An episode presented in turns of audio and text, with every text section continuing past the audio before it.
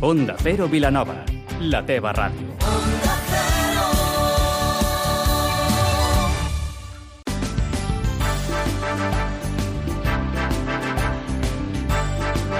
Más de uno Vilanova amb Bernau Vila. Bon dia. El dipòsit de la companyia d'aigües de Vilanova té una nova coberta, unes obres de construcció que han suposat una inversió de més de 300.000 euros. A continuació els oferim més informació. I parlarem amb Blanca Albà, regidora de Polítiques de Ciutadania a l'Ajuntament de Vilanova i la Geltrú sobre les més de 30.000 persones que s'han aprovat durant l'any 2018 als set centres cívics del municipi per participar de les diferents activitats culturals que s'hi han organitzat.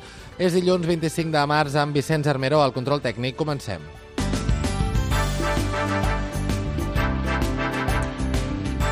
Finalitzen les obres d'instal·lació i construcció de la nova coberta del dipòsit municipal de la companyia d'aigües de Vilanova i la Geltrú. Parlem d'una cobertura d'alumini de 40 metres de diàmetre que va ser aprovada de forma unànima per tots els membres de la companyia d'aigües de Vilanova i la Geltrú, que té prevista una durada de 30 anys i que ha suposat una inversió superior als 300.000 euros.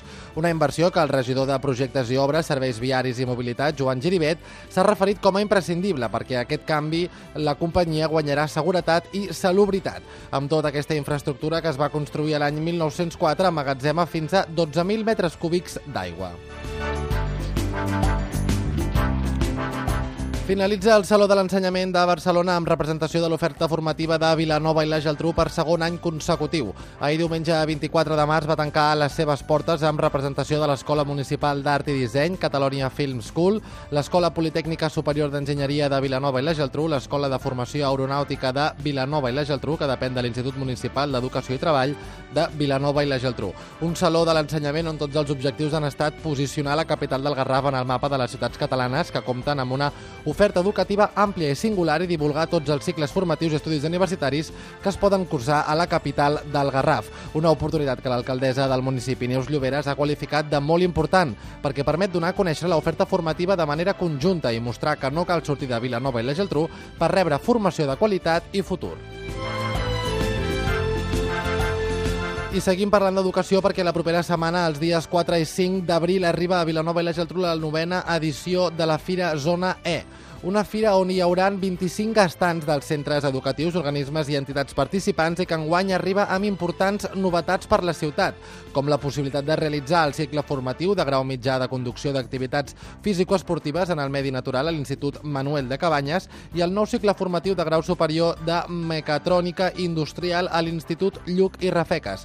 I és que la zona E, organitzada des de l'Institut Municipal d'Educació i Treball amb la col·laboració de la comissió liderada per la Regidoria d'Educació, està pensada per a que els centres educatius de la comarca puguin mostrar la seva oferta formativa i alhora que els joves puguin conèixer de primera mà les opcions que tenen un cop finalitzi l'etapa d'educació secundària obligatòria. Amb tot, la Fira Zona E estarà oberta a tot el públic, s'ubicarà a la plaça de Soler i Carbonell i el seu horari serà de 9 a 2 del migdia i de 5 a 8 del vespre el dijous 4 de març i de 9 a 2 del migdia el divendres 5 de març.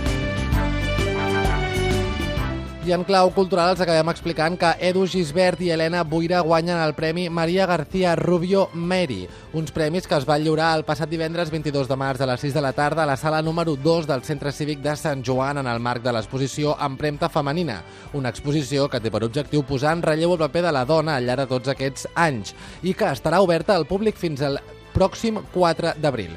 Enguany el jurat ha estat format per Laura Prego Ávalo, Fernando Vecino, Juan Lizancos, Rosa Català i Isidora Pedra, que han analitzat un total de 26 autors que han presentat fins a 26 col·leccions.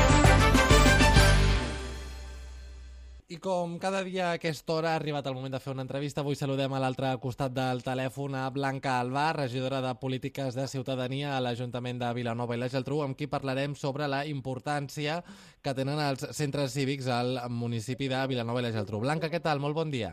Hola, molt bon dia. Blanca, per què són importants els centres cívics a Vilanova i la Geltrú? Bé, jo crec que la frase que, que ho resumiria més doncs, mm, és dir que són doncs, uns espais de dinamització del barri. Són uns espais en els que doncs, tant persones com entitats poden desenvolupar les seves tasques i poden doncs, eh, passar el seu temps d'oci o de temps lliure.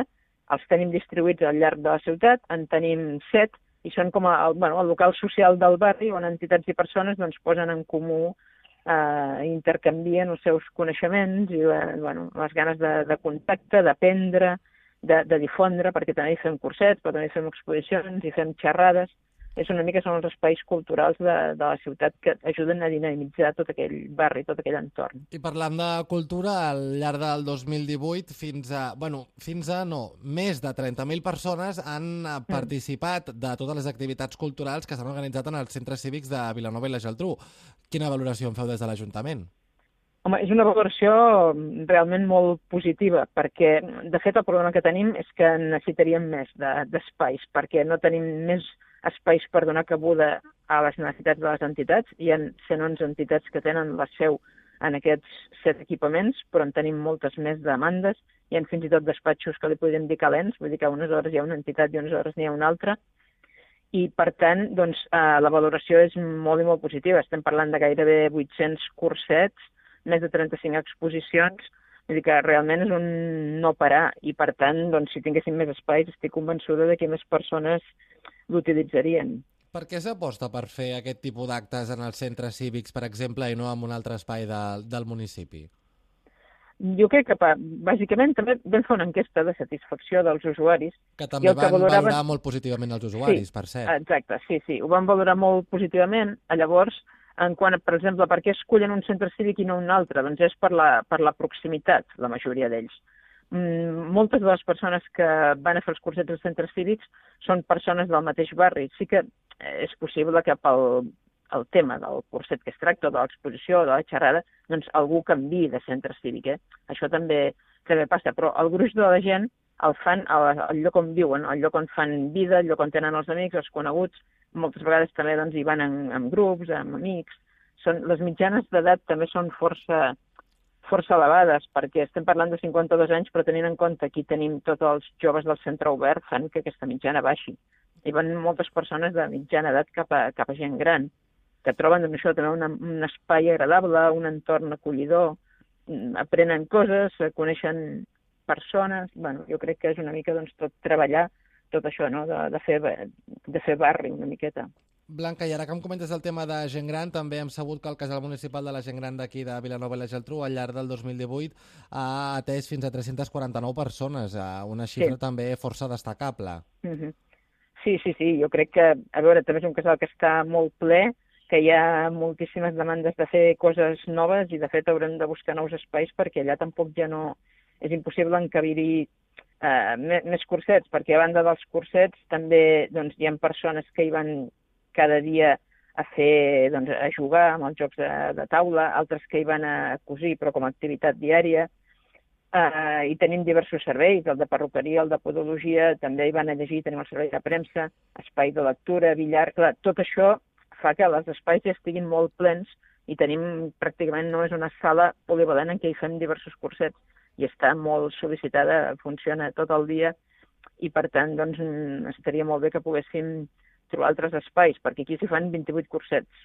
Blanca Alba, regidora de Polítiques de Ciutadania a l'Ajuntament de Vilanova i la Geltrú, moltes gràcies per atendre la nostra trucada i que vagi molt bé el dia. Moltes gràcies a vosaltres.